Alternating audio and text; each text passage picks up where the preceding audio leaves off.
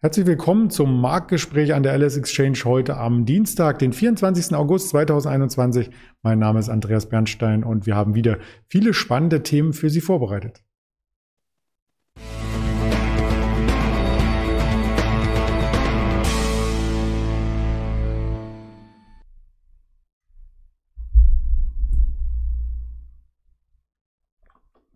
Das Ganze möchte ich natürlich nicht alleine besprechen, sondern habe die Themen, die da heute sind. Der DAX, die Volatilität, Daimler, Nell, ASA und weitere Aktien mit potenziellen Bodenbildungen, dass wir uns hier auf der Unterseite ähm, einige Aktien anschauen, die vielleicht dann auch die Rekordfahrt, die der Nasdaq angeklungen hat, mitmachen. Alleine möchte ich das natürlich nicht besprechen, sondern zusammen mit dem Daniel Saurenz, der hier schon bereit ist für die Aufzeichnung. Hallo Daniel. Ja, schönen guten Morgen und äh, beste Grüße bei einem fast DAXO.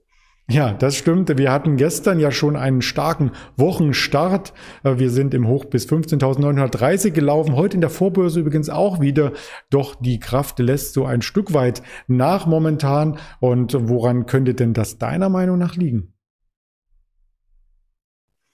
Ja, wir haben natürlich diese Woche Notenbanker-Treffen äh, in einem schönen Tal in den äh, USA. Und ich komme im Grunde ja mit meiner Schalte einen Tag zu spät wieder, denn äh, die Wohler war da. Jetzt sind wir wieder VIX und VDAX New bei nur noch 17 Punkten. Die Spanne haben wir ja äh, landläufig schon besprochen an dieser Stelle, 17 bis 24 äh, sozusagen. Ähm, jetzt wartet der Markt ab, aber das Erstaunliche ist eigentlich, normalerweise würde man denken, vor einem Notenbankertreffen müsste die Volatilität, sprich die Unsicherheit, eigentlich hoch sein.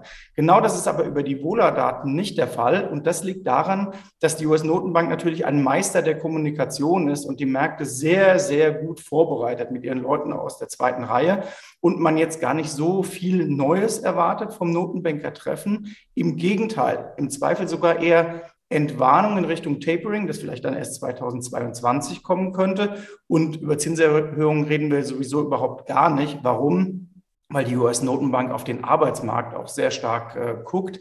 Und äh, dort ist man noch nicht zufrieden mit dem, was in der Breite passiert. Und äh, auch bei der Inflation hat man sich ja ein Dreijahresband gegeben, wo man sagt, da brauchen wir hohe Inflation. Und äh, da wird man nicht nach einem Jahr sagen, so, jetzt haben wir mal einen kurzen Peak in der Inflation, jetzt machen wir was Neues, und genau das verstehen die Marktteilnehmer jetzt nach einem kurzen Frühjahrsschock, will ich mal sagen, immer besser.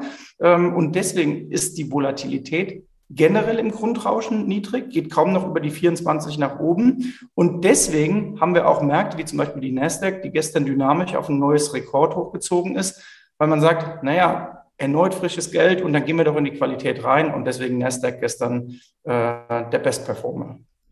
Die Volatilität, Volatilität, schwieriges Wort im DAX über den VDAX New haben wir uns eben im Jahreschart angeschaut. Das könnte ja auch so ein bisschen eine Bodenbildung dann immer wieder sein, oder?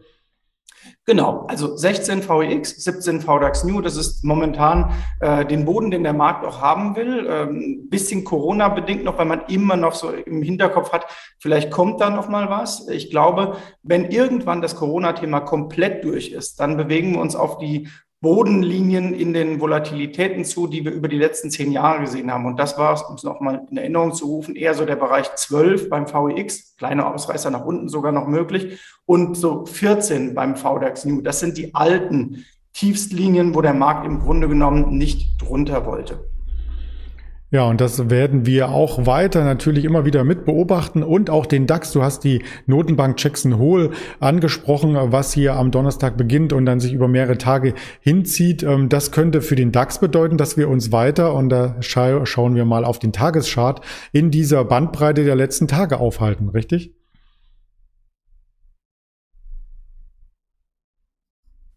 Ganz genau, 16.000 ist ja momentan so ein bisschen der Deckel drauf, ähm, aber unten vor allem spannend, 15.8 äh, eigentlich wird die angelaufen, ähm, dann äh, äh, springen wir wieder nach oben raus. Und äh, das kann man dann immer auch, wir haben ja mit Volatilität angefangen, immer konkurrent zur Volatilität sehen und sagen, wenn die anzieht, dann nehme ich eher mal eine Long-Position. Und ähm, wenn die Volatilität wieder runterkommt, dann nehme ich meine, ähm, meine Gewinne auch auf der kurzen Sicht mal mit. Also es lohnt da mitunter auch auf 150, 200 Punkte zu gehen mit schönen Hebelpapieren ähm, und dann sieht man sehr viel und vielleicht auch mal sogar die vorbörsliche Situation zu nutzen. Gestern war ja so ein äh, Beispiel, der DAX kommt fest rein um 8 Uhr und dann bröckelt so ein bisschen äh, weg. Das stimmt. Man braucht bei manchen Aktien ja auch gar keine Hebelzertifikate, wenn ich mir die Biontech und die ähm, ähm, na, BioNTech war es und Moderna, genau, ja, die beiden anschaue, die habe ich mal gegenübergestellt, was hier für eine Volatilität zu sehen war. Allein in den letzten drei Monaten ging es um 200 bis 300 Prozent nach oben. Also da muss man schon starke Nerven haben.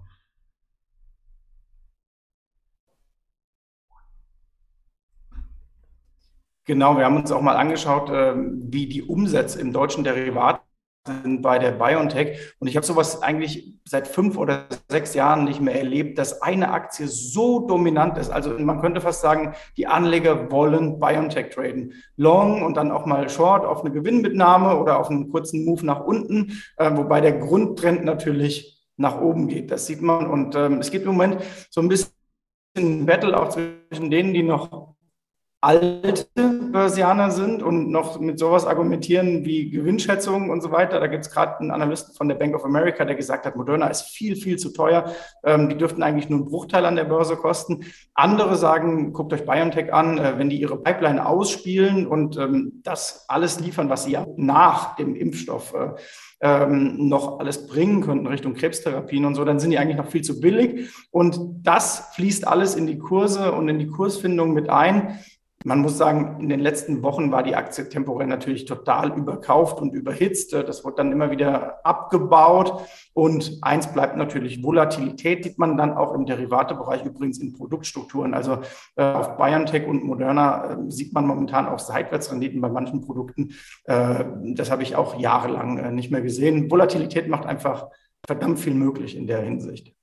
Das stimmt. Das wünscht man sich dann wiederum bei traditionelleren Werten, äh, die so ein bisschen an äh, Unterstützung vielleicht einschlafen, wollte ich nicht sagen. Aber wenn man sich äh, so eine Daimler anschaut, die hat ja Zukunftsthemen, trotzdem bewegt sich die Aktie kaum. Was gibt's denn da für Schlagzeilen?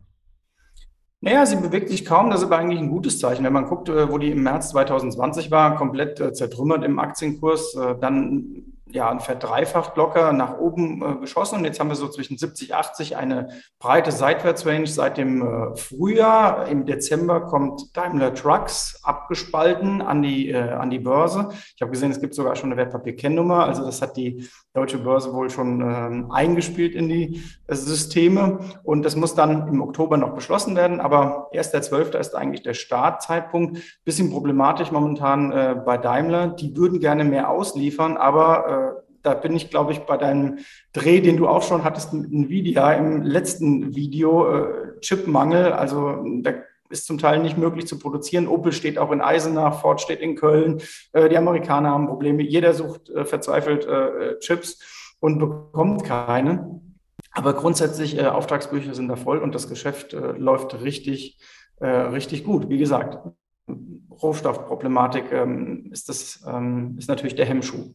Hm, da darf man gespannt sein, wann sich das Thema nach oben ähm, quasi auflöst oder auch die Aktie aus der Seitwärtsphase wieder rauskommt. Du hast gerade angesprochen, Antriebstechnologie, Daimler Trucks.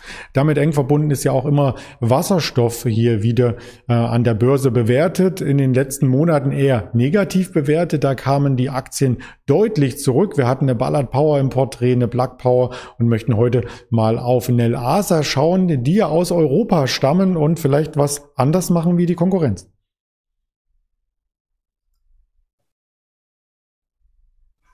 Ja, die machen was anderes. Das Problem, sie machen im Moment nicht allzu viel gut. Äh, zuletzt äh, kamen die Zahlen zu Umsatz und ähm, zum Verlust äh, und das war ziemlich desaströs am Markt, äh, was die geliefert haben. Und äh, so ist die Aktie auch in einem kontinuierlichen Abwärtstrend ähm, Richtung 1 Euro unterwegs.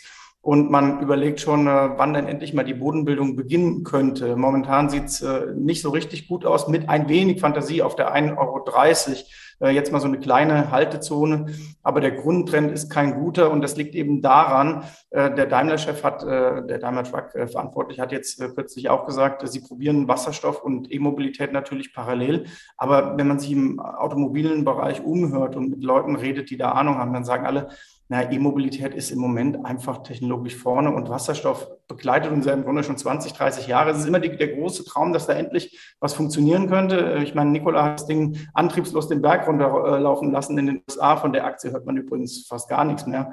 Und ähm, ja, Nell schaut auch nicht so richtig prickelnd aus. Also da vielleicht noch keine Bodenbildung, aber bei einem anderen ähm, Zulieferer für die Automobilindustrie in Zukunft, der Warta, da könnte es eine Bodenbildung geben, oder? Genau, Vata, da dreht sich wieder der Kreis äh, zum Start unseres Videos. Hochvolatil, auch ähm, ich glaube auf Platz drei oder vier bei den deutschen äh, Privatanlegern als Underlying, als Basiswert äh, zum, zum Traden. Ähm, ja, sehr spannend. Wie gesagt, Volatilität ist hoch. Die 160 haben sie angelaufen zwischenzeitlich, jetzt wieder äh, auf die 130er Markierung zurückgefallen.